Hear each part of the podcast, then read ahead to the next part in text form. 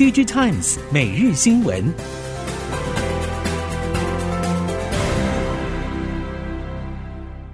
众朋友们好，欢迎收听《DigiTimes 每日新闻》，我是翁方月，现在为您提供今天的科技产业新闻重点。首先带您关心，联发科正式发布最新旗舰手机 AP 天玑九千二，各大 Android 手机品牌，包括 OPPO、VIVO、小米、荣耀、华硕、传音等，也都派出高阶主管站台力挺。虽然手机市场前景低迷，强势美元严重冲击各大开发中国家的经济，让四 G 以及中低阶机种的销售表现大幅缩水。成为联发科出货量下修的主要因素。不过，高阶 AP 天玑九千、八千等系列市占率还有缓步提升。如果明年整体手机市场概况与现阶段相差不大，那高阶手机势必会是最重要的竞争目标。熟悉手机 AP 市场人士特别指出，旗舰 AP 是一家公司展现技术实力与品牌形象的关键。无论市况好坏，都一定要拿出最亮眼的表现，才能带动全产品线的拉货动能。在半导体产业忧心 PC、智慧型手机等消费性电子产品需求下滑，导致较先进处理器需求下滑的同时，革新发布今年第三季财报，却没有受到这波晶片需求降温影响。市场分析，由于汽车和物联网产业对晶片的强劲需求，革新取得了令人印象深刻的业绩表现，首次突破二十亿美元营收大关。不过，外界也分析，晶片业务市况高低变化快速，未来某个时间点需求可能会出现疲弱。革新面临的问题是，下一步在哪里进行投资，这样就可以最大限度的减少，甚至完全避免任何潜在的未来衰退。在移动用显示器市场中，POLED 等新一代显示器不止应用在汽车，甚至已经引进到飞机中，引起各界关注。POLED 也称作可挠式 OLED，因为基板不是采用玻璃材质，可实现弯曲、折叠等设计。而根据韩媒《每日经济》报道，在美国航空业者 GE 航空公开的 VIP 专机中，客舱靠窗处的墙壁安装着五十五寸曲面 POLED 显示器，这是目前商用化飞机中首次出现搭载大尺寸曲面 OLED 显示器的记录。该面板也传出由乐金显示器供应。事实上，在二零一九年 OLED 引进移动市场后，其影响力就不断增加，特别是在汽车市场中，由于汽车在路上行驶较容易发生震动，而 P OLED 不搭配车身设计之外，也拥有较佳的耐用度，因此备受业界青睐。由于新冠肺炎疫情爆发以后，LCD 供过于求，导致 LCD 电视面板价格走跌。面板制造商因而开始下调工厂稼动率，直到近期 LCD 电视面板价格才久违反弹。时隔十五个月，LCD 电视面板价格再次回温，引起业界关注。分析认为，由于全球主要面板制造商调整工厂稼动率，将稼动率压在十五年来的最低水准，才让 LCD 电视面板价格有所回升。加上电视成品企业近来库存量减少，也有助于改善 LCD 电视面板的供需情况。部分观点认为，今年第四季 LCD LCD 电视面板的需求将稍微回温，不过也有分析认为，LCD 电视面板价格很难持续回涨。市调机构则预期，虽然面板制造商急剧放缓产能，但 LCD 电视面板价格恢复之路还相当漫长。近年，三星电子成功以中低价策略扩张平板电脑势力。从近期统计来看，在全球面板电脑市场中，可见三星平板电脑的市占率明显成长，苹果市占率未增反降，引起外界关注。部分观点分析，虽然苹果与三星的平板电脑销量差距还没有拉开距离，但消费者实际使用的设备中，三星比重确实正在迅速成长。目前，苹果平板电脑主攻高价市场，考量消费高的族群比较偏好更新产品。苹果推出新品，恐怕较难以拓展新客群。相较之下，三星拥有各种价位的平板电脑，比较容易满足各种消费者的需求，也有利于吸引新的消费者。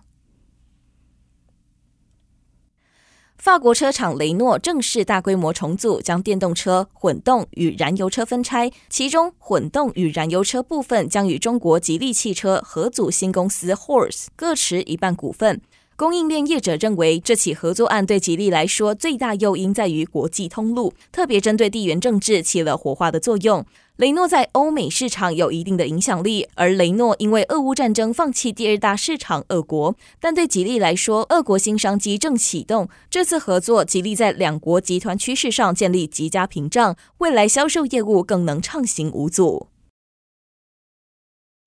台积电是否会在桃园龙潭盖一纳米工厂，引发各界关切。目前半导体景气有下滑趋势，许多厂商的扩产计划和资本支出都有相对应的调整。对于一纳米产业用地，政府已经提前预告将在龙潭征收并保留事业用地。经济部将配合提供水电等基础建设。竹科管理局长王永壮指出，桃园市政府将协助龙潭第三期用地的土地征收，预计两年内可以完成。国科会主委吴正中表示，半导体先进制程当然要留在台湾。未来龙潭三期土地开发后，就是要提供给半导体产业使用。至于台积电的一纳米会选择何处落脚，国科会会尊重台积电的决定，但国科会也会全力以赴去招商。佳士达旗下麦达特今年本业成长，针对大环境逆风，董事长李昌宏表示，短期内全球景气可能会受到通膨与战争影响，但长期来说，IT 和数位转型的支出是增加的。李昌宏指出，因为云端与订阅比例逐渐拉高，除了南非之外，今年转投资的子公司也都成长，展望明年将采取谨慎乐观的态度，持续提升价值。李昌宏说：“云服务未来发展相当重要，尤其台湾要做全球化的服务，可以借助三大云将台湾软体服务往外扩。硬体可以一地生产卖全世界，但软体公司以前要服务全世界是相对困难的，主要是没有平台。随着云架构的发展，将是台湾软体产业非常大的革命机会。”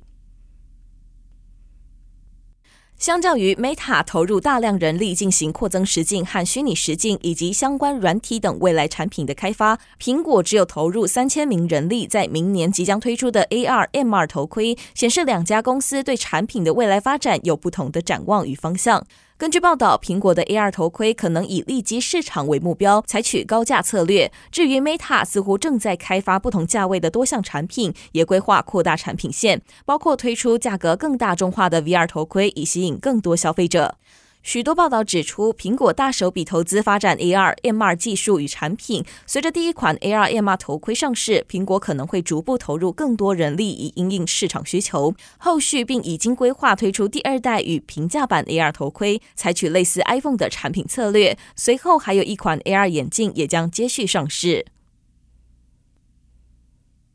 第二十七届联合国气候变迁大会从六号起于埃及展开。由于近年全球风波不断，导致各国减碳行动意愿降低。气候专家示警，二零三零年全球设定的减碳目标恐怕难以达成。金融工具也成为制约排碳的必要手段。国际货币基金组织在会议中指出，为了实现二零三零减碳目标，全球平均碳价至少要达到每吨七十五美元才够。